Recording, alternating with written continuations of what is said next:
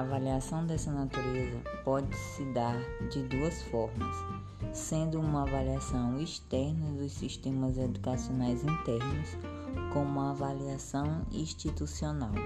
A avaliação externa possui um amplo alcance para além da escola, tendo como finalidade averiguar a equidade do sistema no processo de ensino.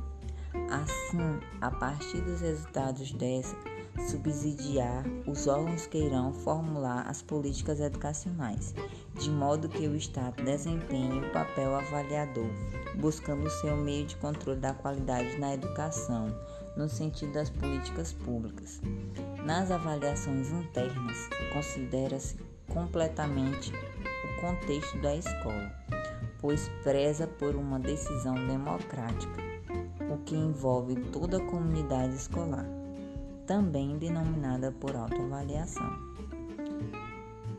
No que cabe ao sistema de avaliação, deslumbrando-se as políticas educacionais em nível nacional, contempla-se características como enfatizar os resultados, considerar a instituição de aluno singular, valorizar os dados quantitativos, foco na avaliação externa não necessariamente desencadeando autoavaliação.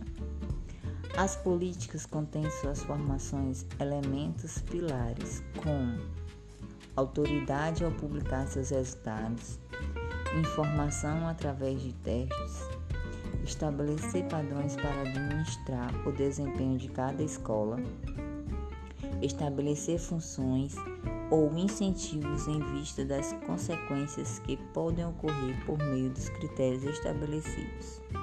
Assim, cada tipo de avaliação, de forma articulada, tem por finalidade aperfeiçoar as práticas pedagógicas. Eu me chamo Sasha Daniele, estudante de pedagogia